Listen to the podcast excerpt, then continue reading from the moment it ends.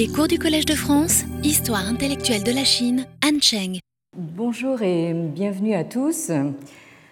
Euh, nous nous sommes euh, quittés la, dernière fois euh, sur l'art de dire bonjour. Et je commence aujourd'hui par vous redire bonne année, mais en chinois cette fois. Donc.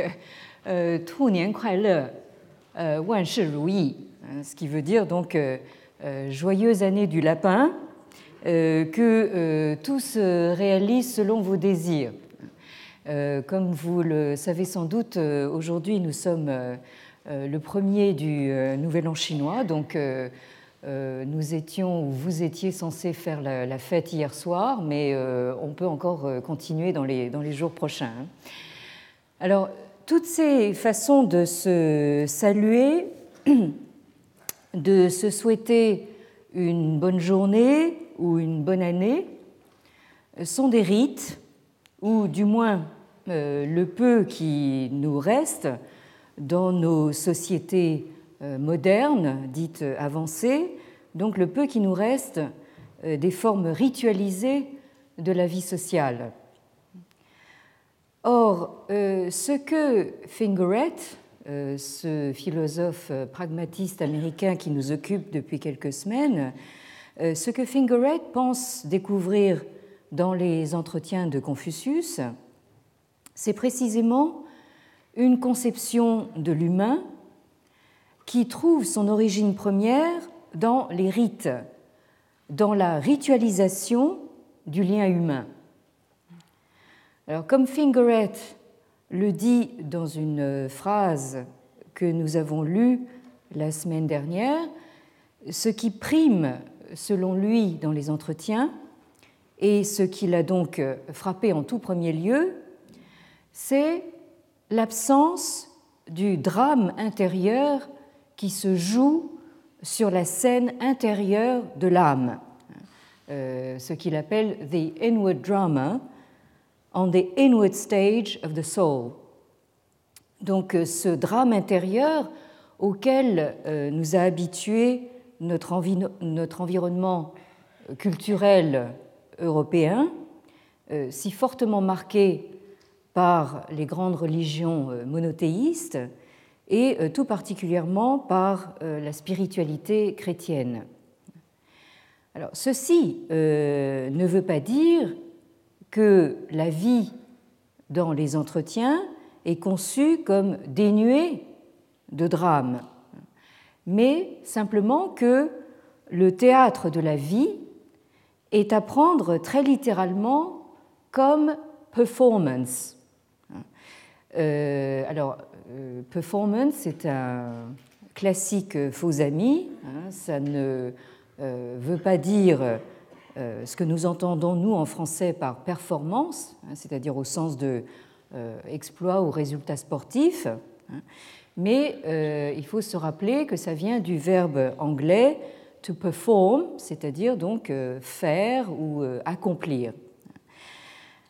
Donc, cela signifie que la vie se joue, ou plutôt se met en acte à la manière d'une euh, chorégraphie existentielle, pour reprendre l'expression de Jean Lévy, à travers ce que Fingeret appelle donc ritual, gesture and incantation, hein, donc le, rite, le, rite, le geste ou la gestuelle et l'incantation. Alors ceci pourrait nous faire penser que l'approche de Fingeret de par son attention au comportement externe plutôt qu'à la conscience interne, serait à qualifier de behavioriste. Euh, du nom de cette théorie psychologique constituée euh, au début du siècle dernier à partir du mot anglais behavior, hein, qui signifie le comportement et donc euh, cette euh, théorie est également connue sous le nom de euh, comportementalisme, hein, le behaviorisme ou le comportementalisme. En fait, comme Fingeret l'indique lui-même, sa source d'inspiration dans sa lecture neuve des entretiens est à chercher plutôt du côté de l'analyse linguistique caractéristique d'un certain courant de la philosophie euh, anglo-américaine. Dans ce courant euh, se développe une forme de, la, euh, de ce qu'on a appelé la pragmatique, pragmatics, qui est elle-même une branche de la linguistique issue du pragmatisme américain dont nous parlions il y a deux semaines et dont vous avez donc les grands noms ici sur le tableau. Euh, nous avions évoqué donc euh, euh, le nom de Charles Sanders Peirce, William James, John Dewey et plus récemment donc Hilary Putnam, Richard Rorty, etc. Alors les exemples que nous avons évoqués la dernière fois concernant la façon de se saluer par un shake hand, par une poignée de main ou par un bonjour, peuvent vous sembler de la dernière trivialité. Mais pour le pragmatiste qu'est Fingeret, c'est une manière de montrer que la fameuse qualité magique dont il parle ne s'applique pas seulement donc euh, à des euh, situations solennelles, mais aussi euh, dans le quotidien donc le plus trivial, et euh, ça ne s'applique pas seulement non plus à l'agir, cela s'applique aussi au dire, ou plus exactement au dire considéré comme de l'agir. Alors, Fingeret reconnaît ici ce qu'il doit à un livre qui a fait date, euh, celui du philosophe britannique John Langshaw Austin, euh, plus connu sous, ses initiales, hein, J.L. Austin. Euh, ce livre s'intitule How to Do Things with Words, c'est-à-dire littéralement comment faire des choses avec des mots, qui a été publié à titre posthume en 1962 c'est-à-dire tout juste dix ans avant le livre de Fingeret euh, sur euh, Confucius, euh, The Secular as Sacred. Alors, ce livre, donc How to Do Things with Words, a été traduit en français aux éditions du Seuil en 1970 par Gilles Lannes sous le titre Quand dire, c'est faire. Alors, euh, nous avons là une euh, belle trouvaille de traduction qui a ensuite euh, fait son chemin. Comme certains d'entre vous le savent peut-être, c'est notamment par référence à cette très jolie formule, cette formule très heureuse, que notre collègue du Collège de France, le professeur John Scheid, qui donc euh, occupe la, chaire euh, sur la Rome antique, a publié son excellent livre que je vous recommande chaleureusement, donc publié en 2005, consacré au rite sacrificiel romain, sous le titre Qu'en faire, c'est croire. Alors, J.L. Austin a été professeur de philosophie morale à Oxford. Euh, il, euh, il, est mort prématurément euh, en 1960 à l'âge de 48 ans et il fait partie de ce qu'on a appelé l'école d'Oxford, qui regroupe des philosophes anglais qui, dans la lignée de la philosophie empiriste anglaise, dont vous avez euh, quelques grands noms ici, Locke, Berkeley, Hume, euh, se sont intéressés au langage ordinaire, hein, au ordinary language, d'où la dénomination de cette école d'Oxford, quelquefois aussi sous la dénomination de Ordinary Language Philosophy, donc la philosophie du langage ordinaire. langage ordinaire pris par opposition au langage formel, comme celui de la logique ou des mathématiques.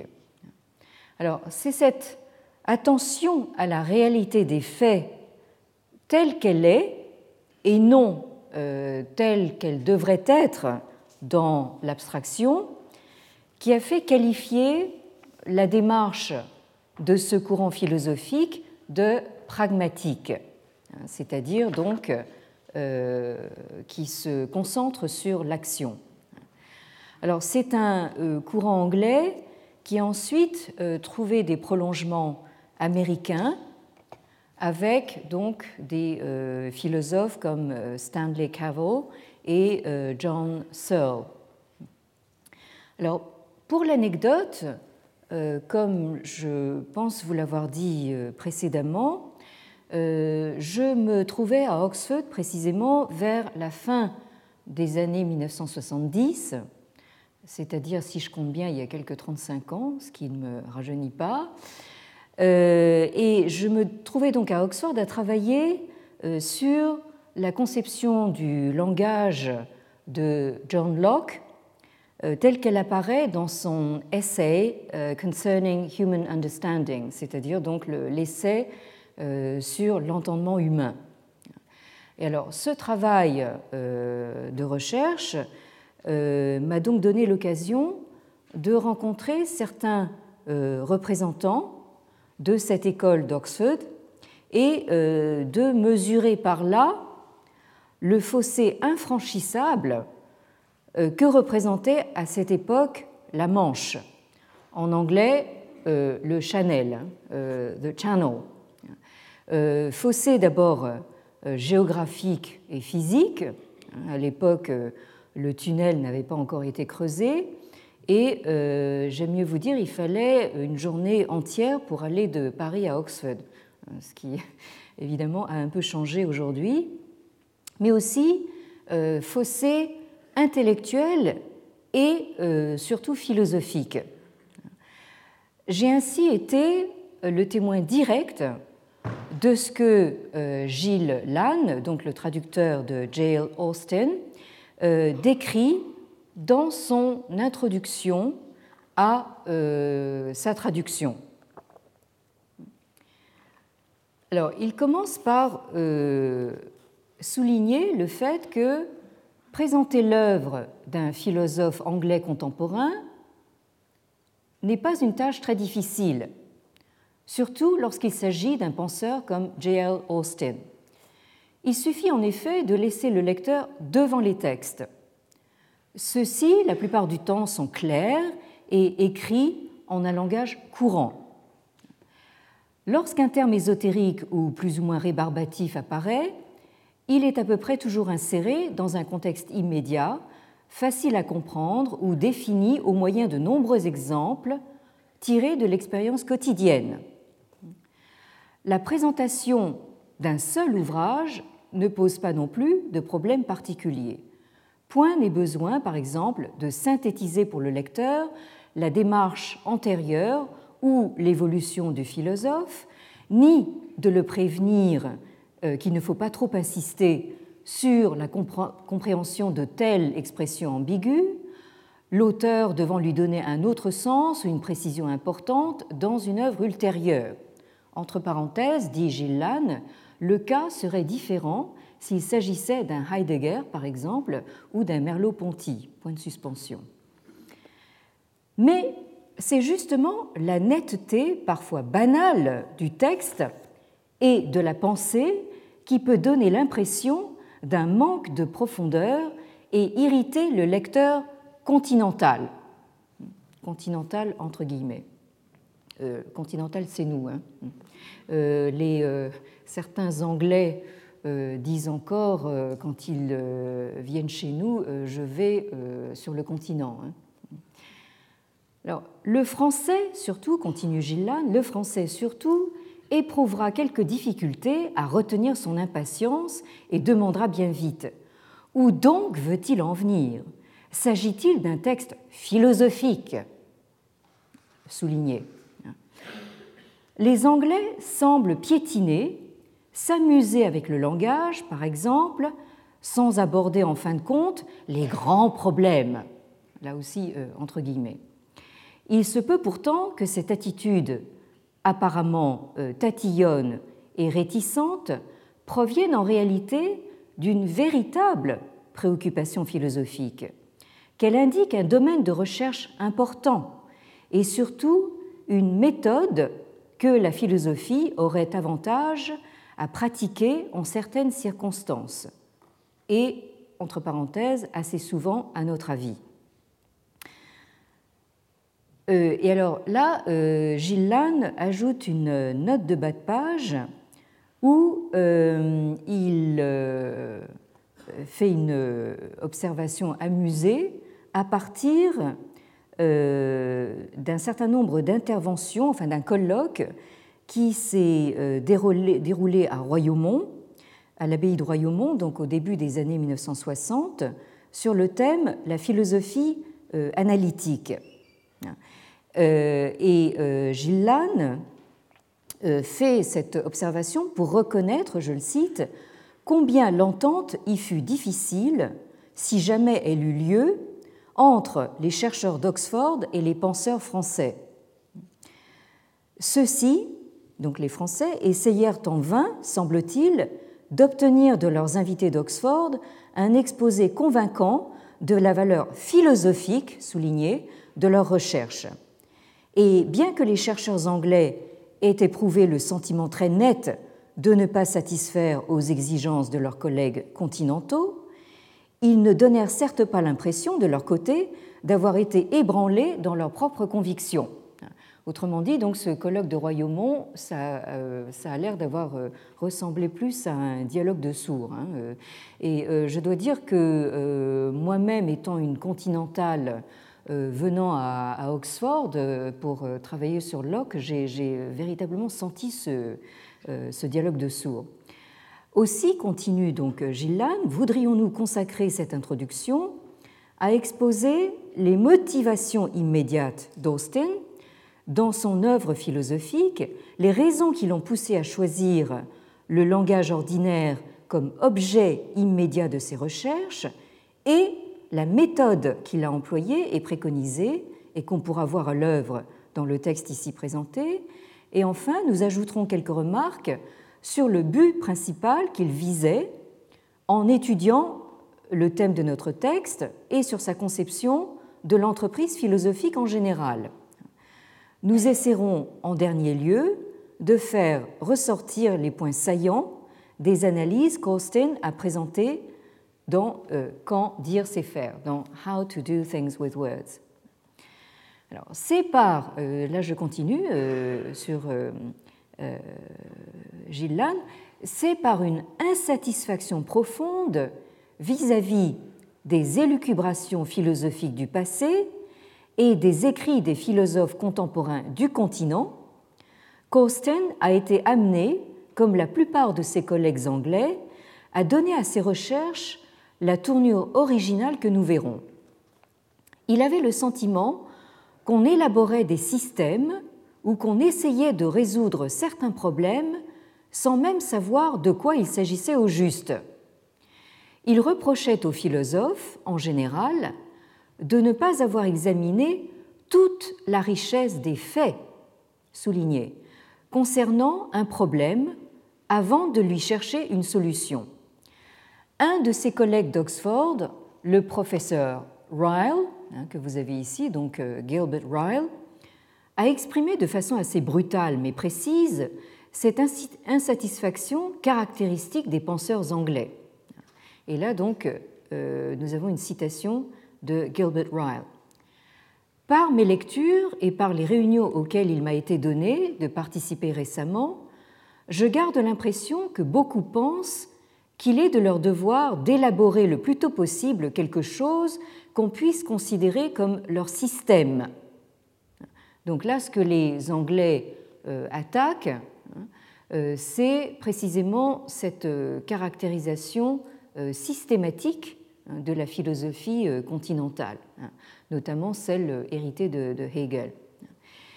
Et si l'effort de ces lecteurs ne va pas au-delà du tome 1, qu'il est permis de laisser de côté tout ce qu'ils pourraient dire de concret sur l'application de leur système dans le détail. Si vous voulez un autre exemple, quand quelqu'un vient nous dire qu'il sait tirer la nourriture du sol et que nous découvrons à l'usage qu'il confond toutes les graines et qu'il ne sait pas bêcher son carré de jardin, nous le soupçonnons de vouloir tirer au flanc et de chercher à se faire une réputation à bon compte. Quoi qu'il en soit, et je ne voudrais pas être trop brutal, mais enfin il l'est quand même, euh, cette tendance existe et se manifeste aussi de notre côté de la Manche. Nous croyons en être guéris, même si parfois le malade s'habitue à son traitement. Donc, euh, fin de la citation donc, de Gilbert Ryle. Donc, euh, l'idée qu'il y a ici, hein, chez ces philosophes anglais euh, pragmatiques, c'est que avant d'élaborer des théories et des grands systèmes, hein, avant d'aborder donc les grands problèmes, hein, il faudrait peut-être commencer par s'assurer des faits. Et euh, là, l'exemple, effectivement, enfin, de, euh, celui qui euh, se, se, vante, justement, enfin, ça, c'est un discours qu'on entend beaucoup maintenant à l'ère où l'écologie, évidemment, est en, première ligne. Donc, on se vante tous, évidemment, de manger du bio et euh, de, manger les produits de notre jardin. Mais enfin, il était euh, évident que si nous ne savons pas euh, jardiner et que si nous ne, sommes pas capables, comme c'est mon cas, de reconnaître des plants de carottes, des plants de navets, on est plutôt mal, parti. Hein. Donc, Gilles Lannes conclut dans ces termes Bref, Austin reprochait à la philosophie euh, continentale, donc, un certain obscurantisme paresseux, des préjugés dus à ce qu'on n'a pas recherché tous les aspects des faits problématiques, et la tendance à présenter des solutions ou théories qui simplifient outrageusement le réel, entre parenthèses, sans d'ailleurs contribuer de façon significative à le faire comprendre. Il fallait donc remédier à cette situation déplorable et redécouvrir aujourd'hui la philosophie telle qu'elle avait été inventée partiellement à Athènes. Euh, bien, donc euh, là nous avons une, entre l'Angleterre et le continent finalement deux conceptions très différentes, voire opposées donc de l'exercice philosophique. Alors Austin part, euh, je le disais tout à l'heure, du langage ordinaire et de l'idée commune selon laquelle un statement, c'est-à-dire une affirmation, euh, un statement est fait pour describe, pour décrire, ou euh, state some fact, c'est-à-dire donc affirmer un fait. Alors Austin fait ensuite la distinction qu'il a rendue célèbre, donc entre différents types d'énoncés, c'est-à-dire des utterances. Alors, vous avez d'une part des descriptive ou constative utterances, c'est-à-dire des énoncés descriptifs ou euh, constatifs. Euh, ça, c'est euh, une sorte de, néologisme, je pense, inventé par Austin, constatif, qui se contente donc de constater ou de décrire le réel sans rien y changer. C'est-à-dire que le réel reste ce qu'il était avant l'énoncé. Vous avez par ailleurs donc euh, ce que Austin appelle des performative utterances, c'est-à-dire des énoncés performatifs qui, eux, agissent sur le réel et qui ont sur le réel un effet qui le modifie. Alors, je vous donne un exemple, hein, à la manière donc euh, euh, de ces philosophes anglais. Si vous dites la poubelle est pleine, vous aurez beau le répéter autant de fois que vous le voudrez, votre poubelle, elle restera pleine. C'est donc un énoncé constatif. Mais si vous dites va me vider cette poubelle, ou je, m'en vais vider cette poubelle, ou je promets solennellement euh, d'aller vider la poubelle, il y a une chance pour que votre injonction soit entendue et exécutée, ou que vous joigniez vous-même euh, le geste à la parole, avec pour effet que la poubelle passera du plein au vide, pour reprendre une formule célèbre. Euh, cet exemple des plus triviaux, hein, alors on a effectivement l'impression euh, d'être très loin des grands problèmes philosophiques, hein, cet exemple tente à montrer que dans certaines situations, dire c'est faire, hein, ou euh, parler, c'est agir. Euh, idée que nos philosophes anglo-américains, hein, euh, et notamment John Searle, ont dénommé le Speech Act Theory, c'est-à-dire la théorie de la locution comme acte, hein, ou de l'acte locutoire. Alors, je euh, commence à euh, voir se former dans vos yeux beaucoup de points d'interrogation, parce que euh, c'est bien joli tout ça. pourquoi est-ce qu'elle nous raconte tout ça hein Parce que et Confucius là-dedans. eh bien, c'est Fingeret, toujours lui, qui établit le lien entre la théorie de J.L. Austin concernant les performative c'est-à-dire les énoncés performatifs, et la fonction rituelle du langage, qu'il croit voir euh, mise en œuvre dans les entretiens. Euh, Fingeret nous dit ceci It is now a commonplace of contemporary analytical philosophy, as it was a basic thesis of pragmatist philosophies that we use words to do things. C'est désormais un lieu commun de la philosophie analytique contemporaine, comme c'était une thèse fondamentale des philosophies pragmatistes, que nous faisons usage des mots pour faire des choses. Et il continue ainsi, uh, Contemporary linguistic analysis in philosophy has revealed increasingly how much the ritual word is itself the critical act rather than a report of or stimulus to action.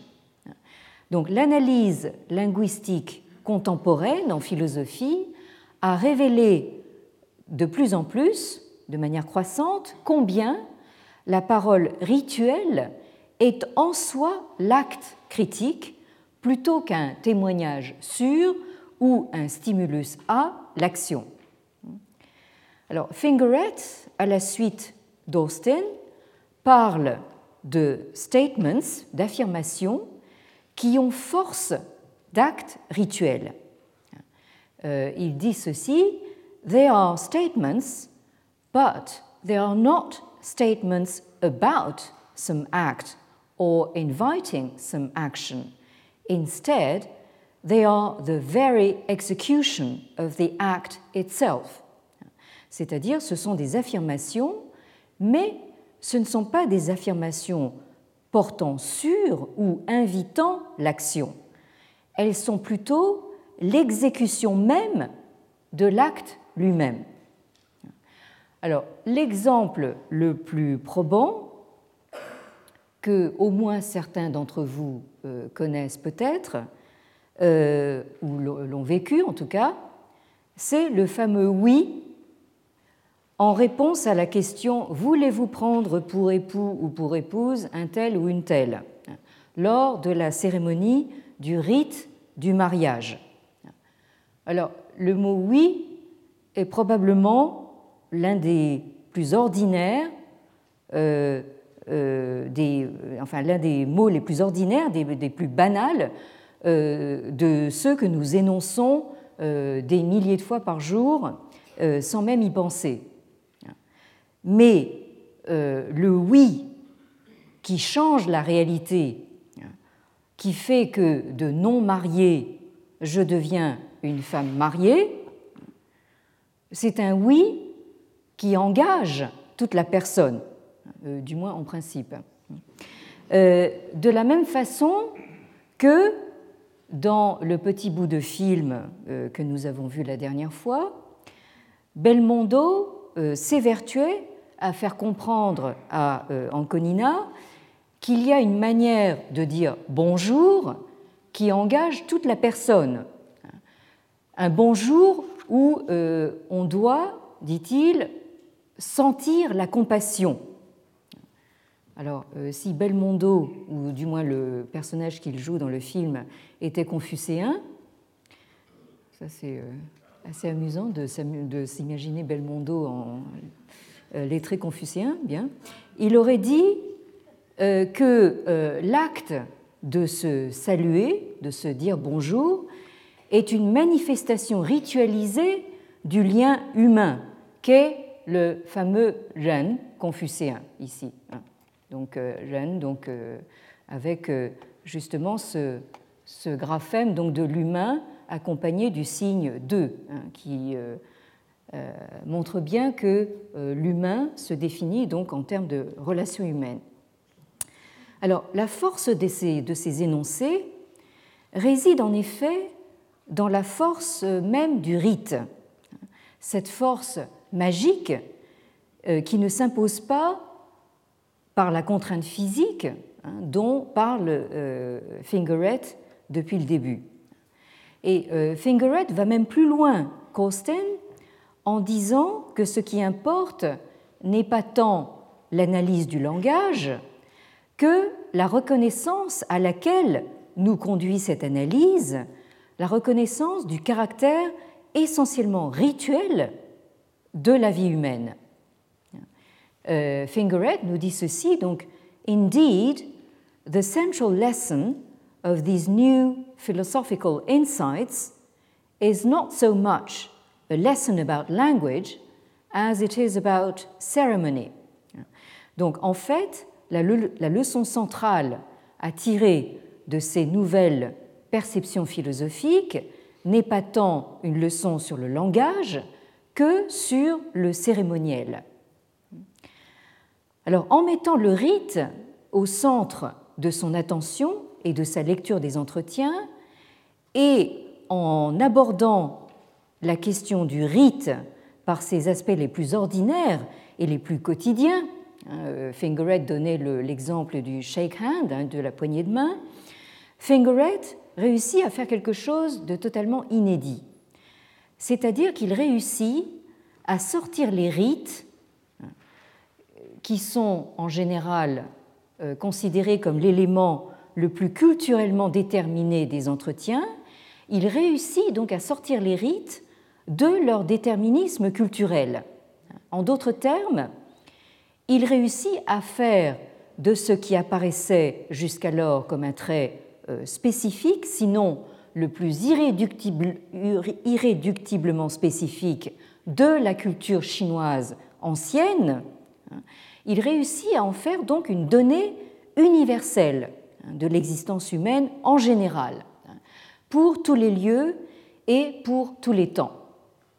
Euh, Fingeret en arrive à affirmer ceci the ceremonial act is the primary irreducible event. Donc l'acte cérémoniel est l'événement premier et irréductible, sous-entendu non réductible à une quelconque euh, spécificité culturelle. Et il continue en disant ceci, Of course, we must be leery of reading our own contemporary philosophical doctrines into an ancient teaching. Yet, I think that the text of the Analects, in letter and spirit, supports and enriches our own quite recently emerging vision of man as a ceremonial being. Certes, nous devons nous garder de lire un enseignement antique en y plaquant nos doctrines philosophiques contemporaines.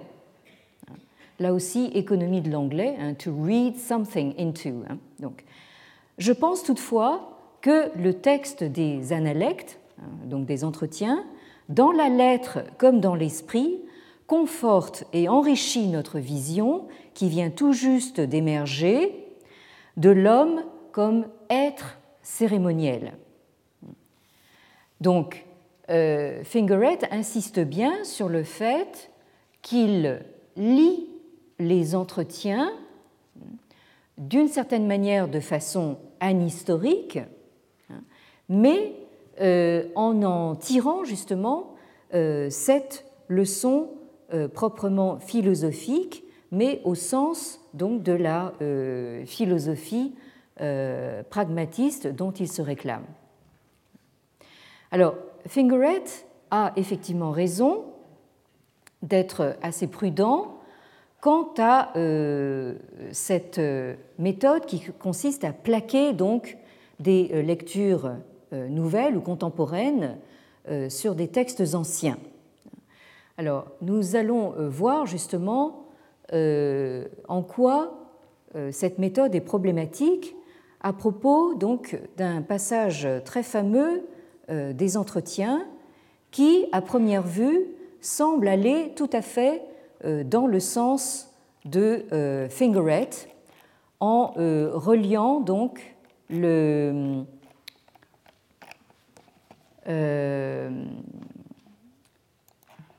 je me suis.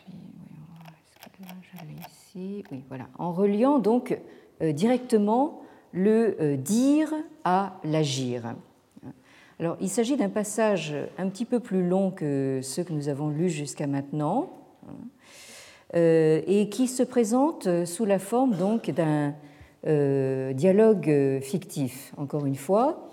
Euh, il s'agit donc de la section 3 au livre 13 des entretiens. Alors, euh, yue Wei Jun Wei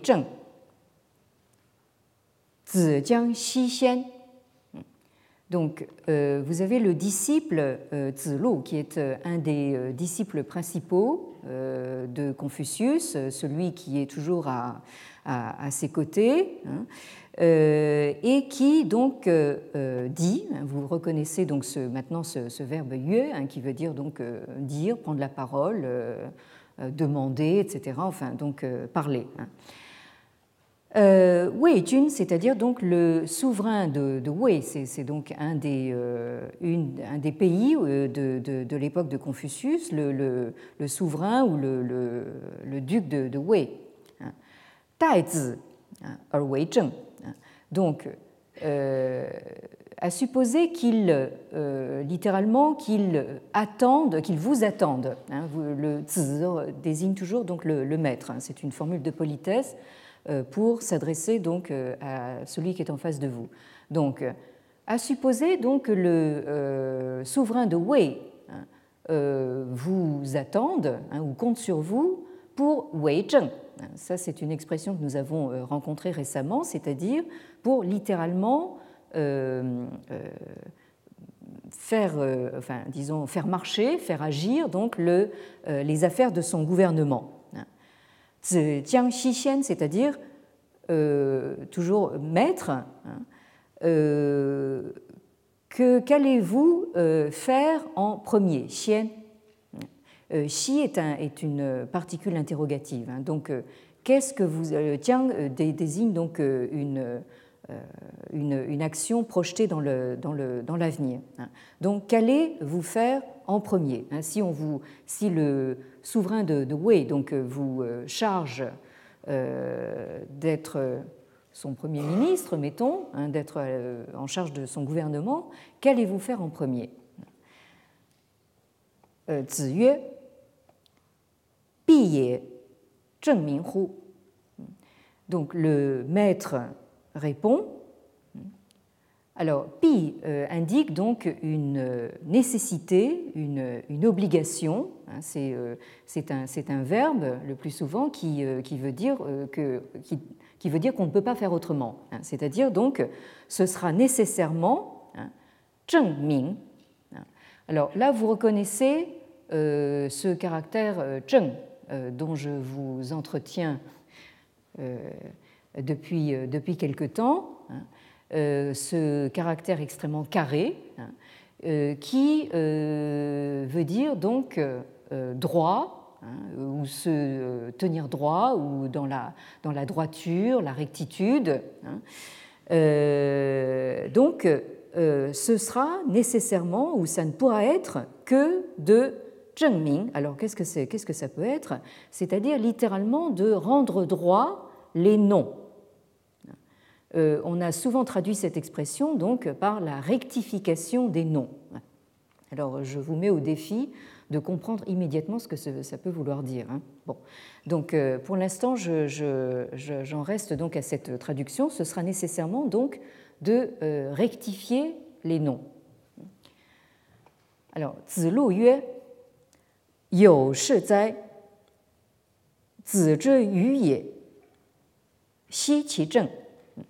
Alors, euh, Zilu euh, répond, donc, il reprend la parole en, s'exclamant hein, mais euh, c'est-à-dire littéralement, mais est-ce qu'il y a une telle chose hein, C'est-à-dire, euh, est-ce que c'est possible hein, euh, que euh, vous, toujours maître, que vous soyez littéralement aussi loin, aussi loin, sous-entendu, du but si je traduisais en langage extrêmement familier, voire un peu vulgaire, je dirais, euh, mais évidemment, c'est peu probable que le disciple s'adresse au maître comme ça, mais en, langage familier, ça dirait Mais, mais c'est pas possible, euh, vous n'y êtes pas, vous êtes complètement à côté de la plaque.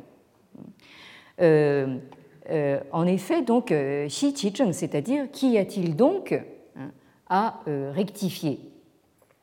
Qu'est-ce que, vous, euh, qu'est-ce que vous pensez rectifier? Alors, le, le, maître répond sur le même ton, donc, euh, Ziyue, Ye Zai, You Ye. Jun Zi, Yu Qi So Bu Zhi, Gai Che Ru Ye. Le maître donc rétorque hein, euh, il, appelle Zilu par son, euh, par son nom personnel, donc euh, Yo. Hein, c'est une, façon assez, assez familière de s'adresser à lui. Donc, Ye ça veut dire littéralement, donc ça peut vouloir dire sauvage, mais ça peut vouloir dire quelqu'un de, mal dégrossi, un, campagnard, hein, un, rustre. Hein, donc, mais quel, rustre tu fais en s'adressant donc à Zelo hein. Et il lui fait donc la, morale en lui disant donc le Juns, c'est-à-dire l'homme de bien, Yu Qi c'est-à-dire euh, concernant quelque chose qu'il ne connaît pas, hein, euh, c'est-à-dire littéralement, il devrait faire comme s'il y avait un blanc, hein, c'est-à-dire laisser euh, les choses en, en suspens, hein, autrement dit, donc un homme de bien devrait s'abstenir de parler des choses qu'il ne connaît pas. Autrement dit, quand on ne sait pas, on ferait mieux de se taire. Bon, ensuite, vous avez alors toute une série de euh, propositions hein, euh, que je vous ai euh, disposées de manière à ce que vous voyez donc le parallélisme. Hein. Vous avez des propositions qui sont toutes construites de la même manière hein, en deux parties. La deuxième partie étant introduite par euh, le mot ze qui veut dire alors. Alors, la première proposition dit donc ming bu zheng, ze yan bu shun. C'est-à-dire donc quand les noms ne sont pas droits, donc quand ils ne sont pas dans la euh, rectitude ou quand ils ne sont pas rectifiés, alors yen, c'est-à-dire la parole ou ce qu'on dit, euh, shun, hein, littéralement Shun, ici, c'est un euh, caractère euh, intéressant c'est un mot intéressant parce que il est utilisé dans beaucoup de textes dans un sens quasiment philosophique. J'attire votre attention, alors je ne sais pas si vous le voyez bien ici, vous avez donc sur la partie gauche du caractère trois traits verticaux euh, qui, pris euh, indépendamment, euh, désigne la rivière. Dans chinois moderne, cette partie-là, prise indépendamment, prise isolément, se prononcerait donc Chuan. C'est le Chuan que vous avez dans, le nom de la province du Sichuan. Sichuan, ça veut dire la province des quatre, des quatre fleuves ou des quatre rivières. Donc, ce terme Shun veut dire donc aller, dans le sens du courant. Autrement dit, donc, si les noms euh, ne sont pas droits ou ne sont pas rectifiés, alors ce qu'on dit ne va pas dans le bon sens. Proposition suivante, bu shun, Donc, quand ce qu'on dit ne va pas dans le bon sens, alors ce qu'on fait le shi, hein, c'est-à-dire shi, ça désigne toutes les activités, hein, euh, les, affaires, enfin euh, la manière de, euh, de, s'activer. Alors ce qu'on fait, pochang, c'est-à-dire ne s'accomplit pas, hein, ne, n'aboutit pas. Shi chang, ze li yue bu xing. Quand ce qu'on fait n'aboutit pas, alors li alors là c'est, c'est un euh, doublé que nous avons vu la dernière fois, donc les rites et la musique. Nous avions vu la dernière fois donc euh, la musique euh, et, la, et la danse rituelle sont très souvent donc associés aux rites. Donc les rites et la musique, littéralement, ne pushing, c'est-à-dire ne prospèrent pas, hein, ou on pourrait comprendre ne, ne font plus d'effet. Li yue pushing, ze xing fa zhong. Donc, quand les rites et la musique ne font plus d'effet, alors les euh, xing, là aussi c'est un, un, mot que nous avons déjà rencontré, euh, qui désigne les euh, châtiments hein, ou les euh, lois pénales. Et j'avais attiré votre attention justement sur la partie radicale que vous avez sur la droite du caractère. Hein, c'est euh, c'est une schématisation euh, du, du mot euh, couteau hein, ou du mot lame, ce qui vous montre bien que ces lois pénales ou ces châtiments pénaux sont la plupart du temps mutilatoires. Donc, alors les lois pénales et les fa, c'est-à-dire les punitions, hein, ici, j'attire votre attention sur la prononciation. Ce mot zhong, vous le connaissez, euh, au premier ton, hein, comme désignant donc le milieu. Euh, vous, savez tous que euh, le pays du milieu, c'est la Chine, hein, Zhongguo, le, pays du milieu, etc. ça désigne donc la centralité au premier ton, Zhong. Hein. Mais si vous le prononcez au quatrième ton, Zhong, ça vous indique qu'il s'agit d'un verbe. Euh, et euh, cette euh, hypothèse est confirmée par justement la forme du négatif ici, un pou, qui s'emploie justement avec des, verbes. Sinon, vous auriez un autre négatif. Donc, quand vous avez pou, vous, êtes sûr que ce qui suit est un verbe. Donc, pouchong, ça veut dire donc les lois pénales et les châtiments ou les punitions ne, littéralement, ne vont pas au cœur de la cible. Je euh, vous rappelle là que ce graphème de Zhong, euh, ça désigne donc une cible qui est vue donc de profil, hein, avec, euh, qui est traversée donc en son milieu par une flèche. donc là, il y a une référence évidemment à une activité rituelle par excellence, hein, c'est-à-dire donc le tir à l'arc, hein, et euh, contrairement à euh, nos représentations à nous, où nous avons tendance à représenter donc la cible de face, ici donc il s'agit d'une cible hein, euh, représentée donc de profil, si j'ose dire. Donc littéralement, les lois pénales et les châtiments hein, ne font pas mouche, hein, ne touchent pas le cœur de la cible, autrement dit, ne tombent pas juste. Et enfin, donc, Ze Min Zu. Donc, quand les lois pénales et euh, les punitions ne tombent pas justes, hein, alors le peuple, hein, euh, c'est-à-dire il, littéralement il n'a plus d'endroit, il ne, sait plus où, euh, euh c'est-à-dire mettre les mains et les pieds. Euh, ici, dans le texte des entretiens, vous avez le, verbe tro sous cette.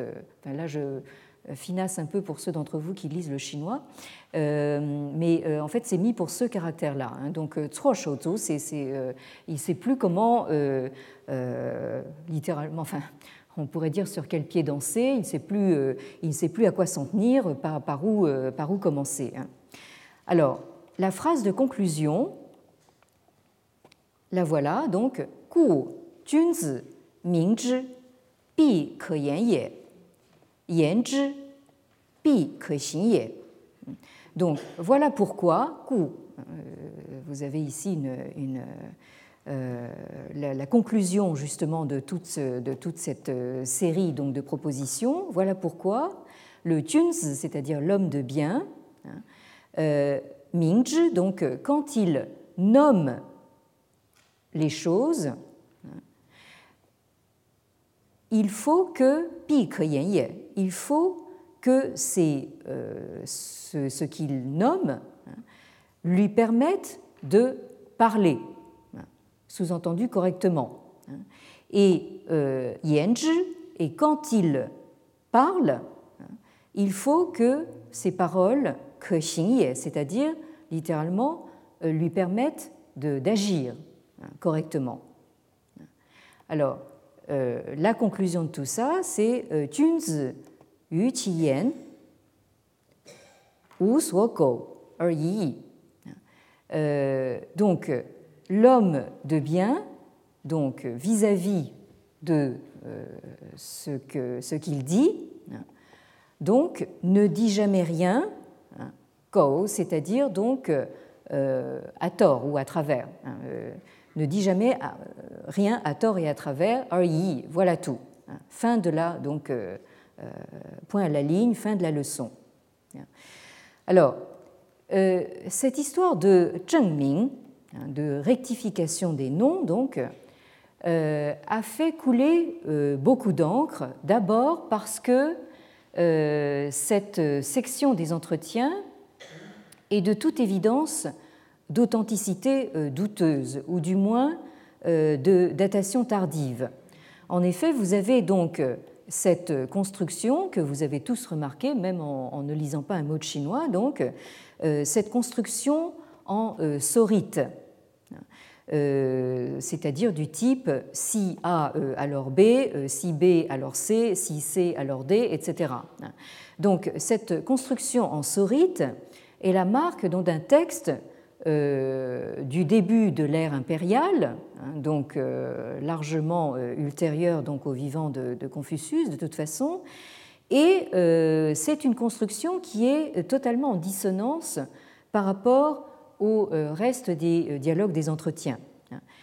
D'autre part, c'est la seule occurrence de cette expression zhengming dans tous les entretiens. Alors, cette expression euh, semble faire référence euh, éventuellement à une exigence rituelle hein, de type euh, confucéen, hein, mais elle fait surtout penser à une idée légiste, hein, c'est-à-dire ce courant qui s'est opposé de manière assez virulente justement au ritualisme confucéen et euh, pour qui euh, seules les euh, lois, et notamment les lois pénales, peuvent obtenir de maintenir l'ordre justement dans un, dans un corps sociopolitique. Hein, c'est pour ça qu'on l'a appelé le courant légiste. Donc il y aurait là en fait plutôt l'idée légiste de faire correspondre les noms Ming avec la réalité. La réalité sous-entendue d'une fonction. Alors, si nous lisons donc ce texte euh, d'un point de vue légiste, euh, nous comprendrions donc cette expression rectification des noms hein, comme le fait de s'assurer que quand vous nommez quelqu'un, hein, euh, parce que Ming, ça peut être nommer quelque chose, hein, euh, je nomme cet objet en bois table, hein, mais je peux aussi vous, nommer Premier ministre. Euh, donc, euh, d'un point de vue légiste, il s'agirait au fond de s'assurer que quand je vous nomme Premier ministre, que vous agissiez véritablement en Premier ministre, hein, que vous remplissiez exactement vos fonctions de euh, Premier ministre. Euh, mais il peut y avoir aussi une euh, lecture, disons plus confucéenne, que je vous lis rapidement ici hein, et que vous trouvez donc à la section 11 du livre 12.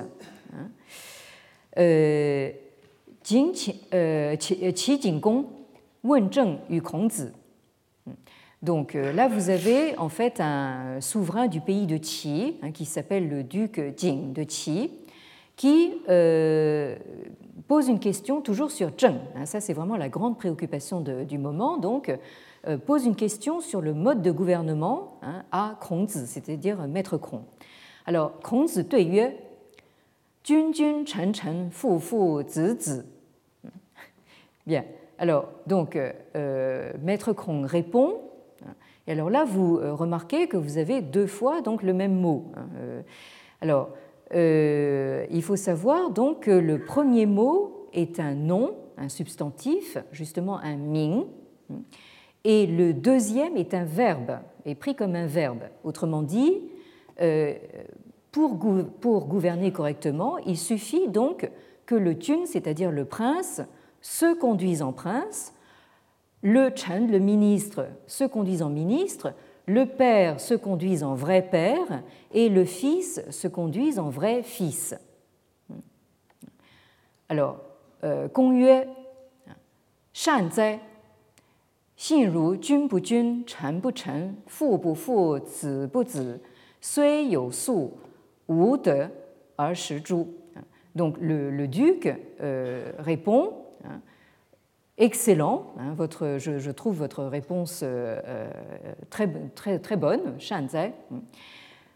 Euh, on peut donc être certain, Xin, hein, on peut avoir confiance dans le fait que si le souverain, le prince ne se conduit pas en prince, le ministre ne se conduit pas en ministre, le père ne se conduit pas en père, le fils ne se conduit pas en fils, hein, même si donc le, les, euh, littéralement, euh, on, a on dispose de, de, vivres, hein, c'est-à-dire donc de, de provisions de grains, hein, ça c'est, c'est-à-dire si l'État hein, est riche, hein, s'il a une, on dirait maintenant une économie prospère, un taux de croissance à deux chiffres,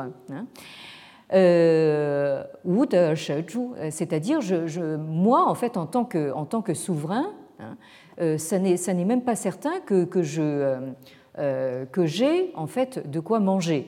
Hein. C'est-à-dire donc, au fond, si justement je ne respecte pas cette règle rituelle de me conduire en véritable souverain afin que le reste du corps sociopolitique suive à l'avenant, hein, à ce moment-là, je ne suis même pas sûr de pouvoir manger demain.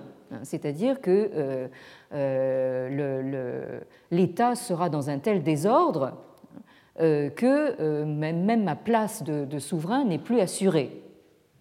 Donc là, vous avez ici une confirmation peut-être justement de la lecture ritualiste hein, de ce euh, passage précédent que nous venons de, lire. Alors, euh, je dois euh, m'arrêter ici pour aujourd'hui. je termine donc ce premier cours de la nouvelle année chinoise, donc sur un emprunt que euh, je fais à une amie qui, je l'espère, ne m'en voudra pas, euh, et qui est une citation, vous allez voir, attribuée à euh, Alphonse Allais. Être de quelque chose, ça pose un homme, comme être de Garenne, ça pose un lapin. Alors, donc, la semaine prochaine, pas de lapin. Euh, au contraire, euh, vous aurez même deux cours pour le prix d'un, puisque nous nous retrouvons ici le matin à 11h pour la dernière séance de l'année. Et l'après-midi, à 14h30, je rappelle que se tiendra dans l'amphithéâtre Guillaume Budet la conférence du professeur Michael Lowy, un immense savant et un très grand monsieur euh, de la sinologie britannique et internationale. Donc décidément, euh, nous ne sortons pas donc euh, des Anglais. Hein, L'Angleterre vient nous envahir sur le continent. Hein. Bien, merci et bonne année à tous encore une fois. Retrouvez tous les contenus du Collège de France sur www.colège-2-france.fr.